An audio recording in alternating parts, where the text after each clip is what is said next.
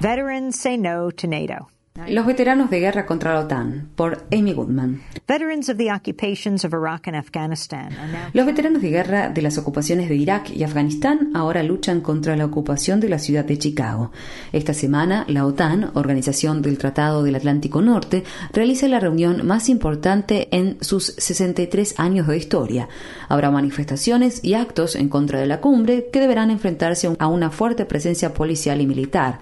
El Departamento de Seguridad Nacional declaró a la cumbre de la OTAN, que durará dos días, un acontecimiento de seguridad nacional especial y le otorgó facultades al Servicio Secreto de Estados Unidos para que controle gran parte del centro de Chicago y para que emplee una autoridad sin precedentes para reprimir el derecho de la población a disentir consagrado en la Constitución.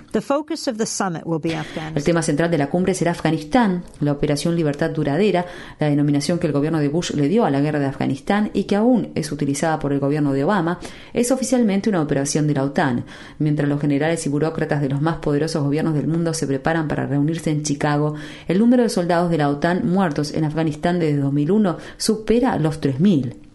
El teniente primero Alejo R. Thompson, de Yuma, Arizona, fue asesinado el 11 de mayo de este año. Tenía 30 años de edad. Se unió a las Fuerzas Armadas en el año 2000 y combatió en Irak y Afganistán. Poco después de su muerte, Associated Press informó que está previsto que le entreguen a Thompson, en forma póstuma, la condecoración Corazón Púrpura y que también es candidato a recibir una estrella de bronce. El miércoles, el presidente Barack Obama otorgó, también en forma póstuma, la medalla de honor a Leslie H. Shavo Jr., que murió en combate en Camboya en 1970.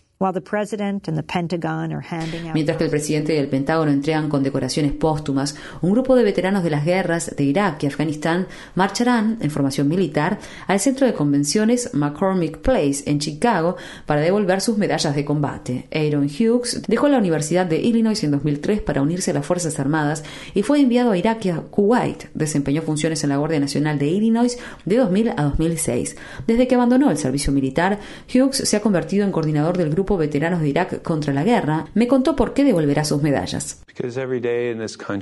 Porque cada día en este país 18 veteranos de guerra se suicidan, un 17% de las personas que están en combate en Afganistán, mis hermanos y hermanas, están tomando medicamentos psicotrópicos. Entre un 20 y 50% de las personas que son enviadas a combatir Afganistán ya fueron diagnosticadas con trastorno por estrés postraumático, traumas sexuales o lesiones cerebrales traumáticas. Actualmente, una tercera parte de las mujeres de las Fuerzas Armadas son abusadas sexualmente. La Operación Recuperación, una campaña lanzada por veteranos de Irak contra la guerra, pretende lograr mayor apoyo para los veteranos de guerra y poner fin al reenvío de soldados traumatizados a zonas de combate. Aaron Hughes explicó. La gente pasa años estudiando acerca de la democracia, estudiando ciencia política y las diferentes culturas para tener mayor conciencia. Nosotros pasamos nueve semanas aprendiendo cómo matar gente y esa es la realidad. Eso es lo que nos piden y para lo que nos entrenan. Y hay una desconexión moral, una verdadera desconexión moral entre la idea de que nuestras Fuerzas Armadas pueden construir una democracia y la idea de que nuestras Fuerzas Armadas son entrenadas y diseñadas para controlar, dominar y matar gente. Y es realmente atroz que cuando nuestros hermanos y hermanas regresan de la guerra y piden ayuda, el único tipo de ayuda que reciben es una serie de medicamentos como trazodona, seroquel, clonopin, que son prácticamente paralizantes. No les permiten conducirse de forma normal, y esos son los procedimientos de funcionamiento habitual. Los soldados son enviados de vuelta a combatir y a realizar operaciones militares con esta medicación. Bernadine Dorm, otra veterana, pero del movimiento contra la guerra en la década del 60, actual catedrática de Derecho de la Universidad Northwestern y militante de trayectoria de Chicago, también saldrá a las calles a protestar. Bernadine Dorn me dijo: Estamos muy involucrados porque la OTAN es un grupo secreto de conspiración a nivel mundial, es el brazo militarizado del 1% del mundo, y realmente creo que la OTAN se ha convertido en la palabra de fondo que escuchamos en las noticias las fuerzas de la OTAN, el bombardeo de la OTAN. Y cuando intentas averiguar qué es la OTAN, te das cuenta de que es la mayor alianza militar mundial en la historia de la humanidad y que sus elementos de base son la guerra permanente, la guerra sucia, la guerra nuclear y el conflicto armado.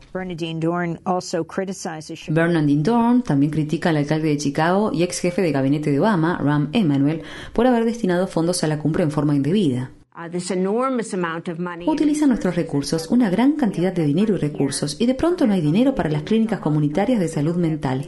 No tenemos dinero para las bibliotecas públicas ni para las escuelas. No tenemos dinero para el transporte público. Sin embargo, de algún modo tenemos los millones de dólares que se necesitan, o el alcalde accedió a ese dinero, para realizar este evento aquí en la ciudad de Chicago. Occupy Chicago, part of the Occupy Wall Street movement, has been Occupy Chicago, que forma parte del movimiento Occupy Wall Street, ha centrado su atención en las manifestaciones contra la OTAN. El despliegue policial sin precedentes incluirá, además de a la policía de Chicago, al servicio secreto, agentes federales, la Guardia Nacional de Illinois y quizá también amplia vigilancia e infiltración de los movimientos sociales. Los documentos obtenidos por la organización militante legal Partnership for Civil Justice, Asociación por la Justicia Civil, a través de un pedido de información en virtud de la ley de Libertad de Información señalan lo que el grupo denomina una gran red de inteligencia que incluye centros de análisis de información saturados de financiamiento especial contra el terrorismo que moviliza a miles de oficiales y agentes locales y federales que investigan y vigilan el movimiento por la justicia social. Partnership for Civil Justice afirma que los documentos claramente contradicen las afirmaciones del Departamento de Seguridad Nacional de que nunca hubo una coordinación federal centralizada de la represión al movimiento Occupy Wall Street. Aaron Hughes and the other vets understand armed Hughes y los demás veteranos de guerra entienden de qué se trata la seguridad armada, ellos mismos la proporcionaron en el pasado. El veterano Hughes me dijo cuál es el mensaje que llevará a las Fuerzas Armadas y a la policía, que serán desplegadas en Chicago.